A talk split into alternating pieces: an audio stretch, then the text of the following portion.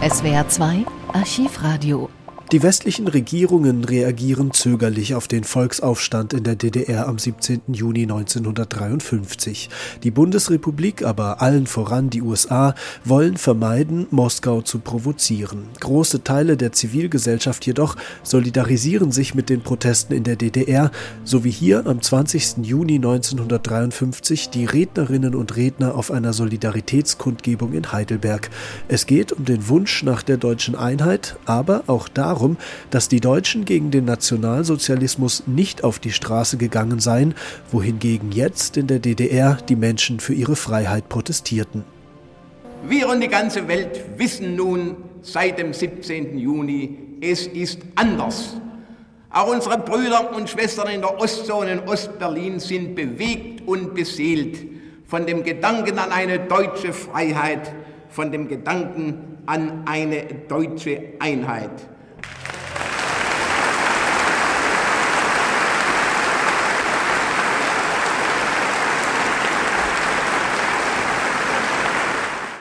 Die Fahnen stehen auf Halbmast in unserer Stadt, in unserem Land, in unserer Bundesrepublik. Sie geben Kunde von unserem Gefühl der Trauer, von unserem Gefühl der Sorge. Wir haben unserer Trauer eben Ausdruck gegeben, unserer Trauer darüber, dass deutsche Männer und deutsche Frauen für die Freiheit nun wieder ihr Leben lassen mussten, vielleicht weiterhin noch in nicht bekannter Zahl ihr Leben werden lassen wissen. Ihr stellvertretender Tod für die Freiheit ist uns heilig. Diese Toten rufen uns zu, seid getrost. Wir, die Toten, wissen, dass Ideen, dass die Idee des Rechtes, dass die Idee der Freiheit auf die Dauer stärker ist als Panzer und Maschinengewehre. In diese unsere Gefühle der Trauer, der Sorge, des Dankes mischt sich aber auch doch das Gefühl der Bewunderung und das Gefühl des Stolzes. Das, was unsere Brüder und Schwestern in Ostberlin in diesen Tagen geleistet haben, das haben wir nicht fertiggebracht in den Jahren, in denen auch wir unter der Tyrannei und Diktatur seufzten. Und das ist der Gedanke der Solidarität, dem wir in dieser Nachmittagsstunde nun huldigen wollen. Unsere staatsbürgerliche Existenz ist nicht gestellt auf diese Bundesrepublik allein, so teuer sie uns geworden ist, so unentbehrlich sie geworden ist. Unsere Brüder im Osten und Westen haben bekundet, dass sie, man muss schon sagen, diesen Sehnsuchtsschrei, den der letzte Artikel unseres Grundgesetzes ausstößt, verstanden haben dass dieses Grundgesetz und alles, was wir bis jetzt geschaffen haben, nur ein vorläufiges ist, das seine volle Vollendung und Krönung finden muss in der wiederhergestellten deutschen Einheit.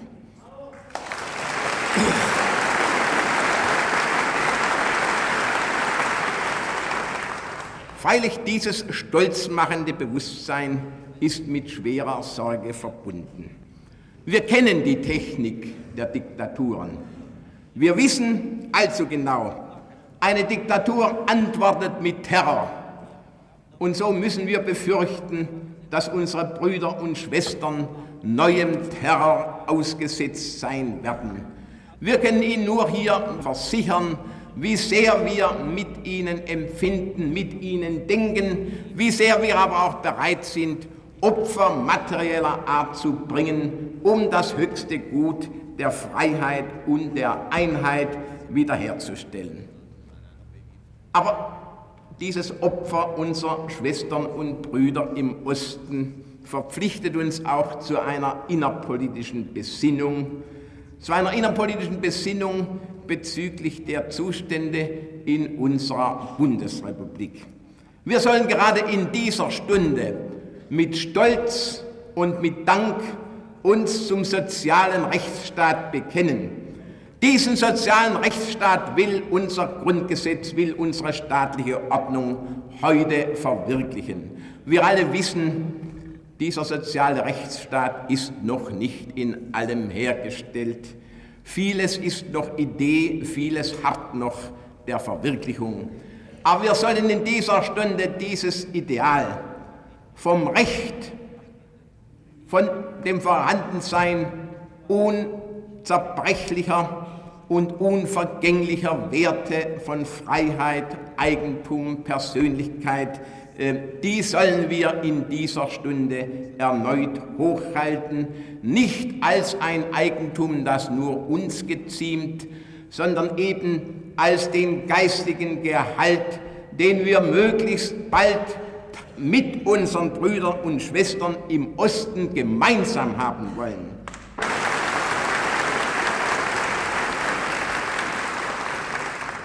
Was in Berlin geschah, war so unglaublich, dass kaum ein Mensch vor Wochen und Monaten es sich hätte vorstellen können. Eine Millionenstadt rebellierte offen gegen ihre Gewaltherren.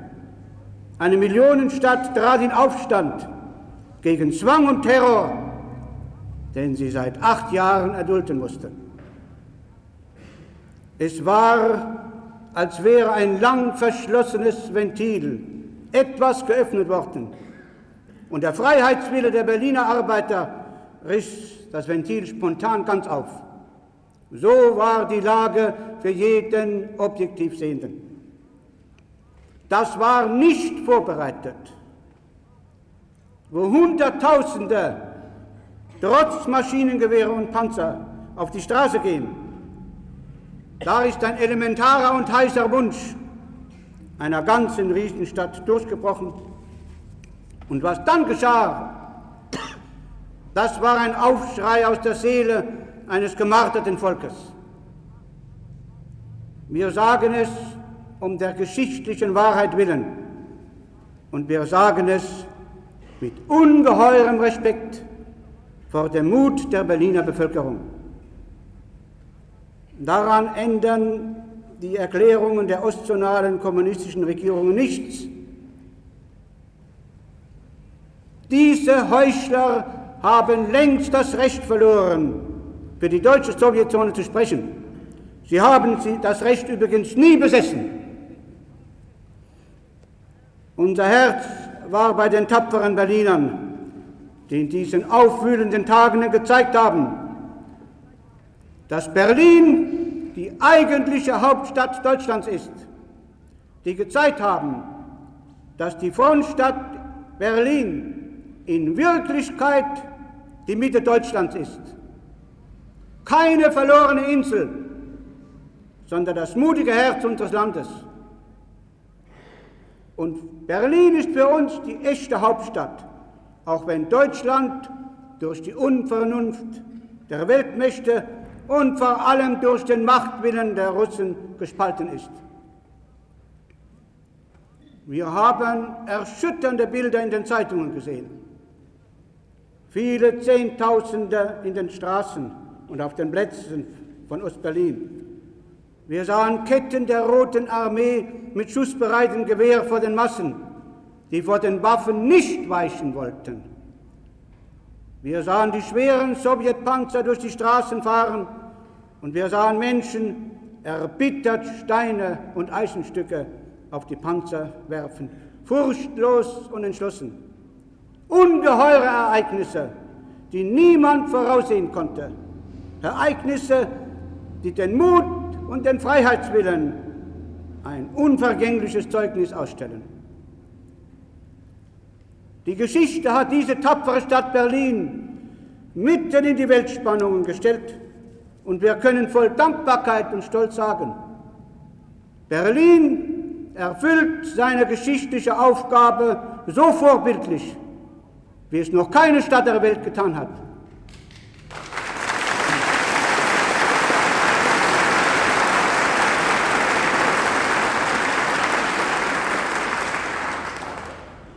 Und was für Berlin gilt, meine Damen und Herren, das gilt für die ganze Sowjetzone. Da ist keinerlei Unterschied.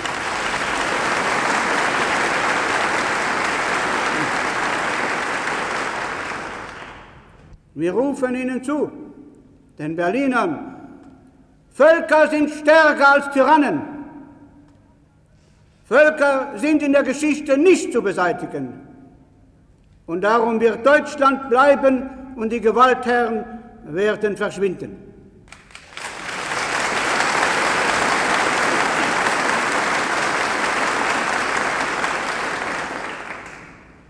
Es gibt auf der Welt zu viele, die glauben, dass man mit Terror alles vermöchte.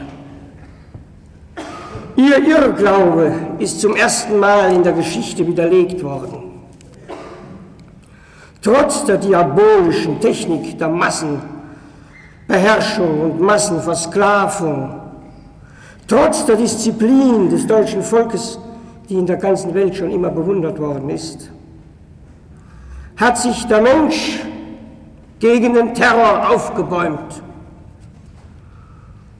und alle auf Schrecken und Lüge basierte Staatskunst zu Schanken gemacht.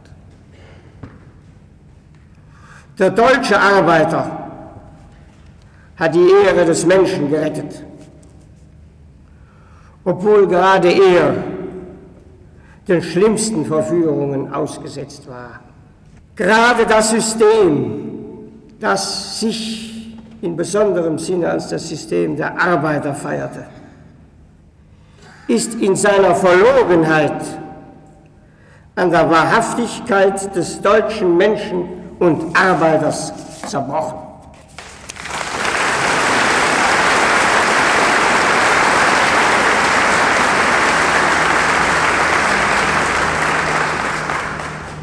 Ich glaube, dieses Ereignis hat epochale Bedeutung, nicht nur für Deutschland, sondern für die ganze Welt.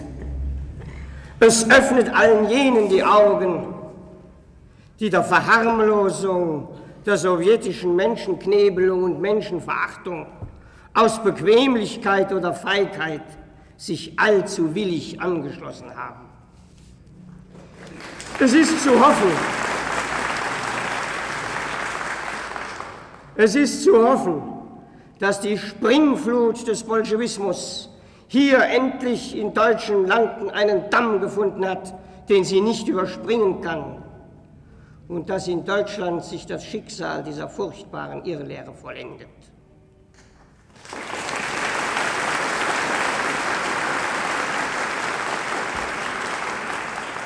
In Deutschland ist man mit den blutigen und grausamen Realitäten des Kommunismus konfrontiert.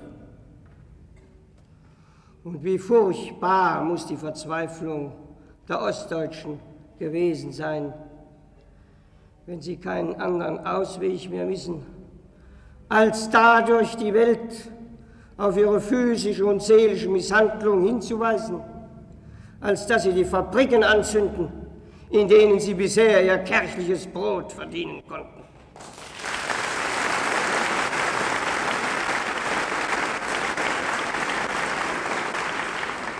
In der Ostzone herrscht Hungersnot. Und statt mehr Brot zu geben, wagt dieses Regime nur höhere Arbeitsleistungen zu fordern. Was können wir tun? Das Bewusstsein in uns wachhalten, dass unsere Brüder und Schwestern Unsagbares, Unvorstellbares aushalten müssen, weil ihnen die Freiheit fehlt und dass sie eine Bewährungsprobe bestanden haben, die vor allem auch uns verpflichtet. Sanguis martyrum semen Christianorum. Das Blut der Märtyrer ist das Same der Christenheit. So hieß es schon früher. Und so hat die deutsche freiheitliche Verfassung die uns beides Mal nach verlorenen Griechen als Frucht der Niederlage zu viel zum ersten Mal in dem Opfergang der Ostdeutschen eine nationale Weihe erfahren, die ihre Früchte tragen wird.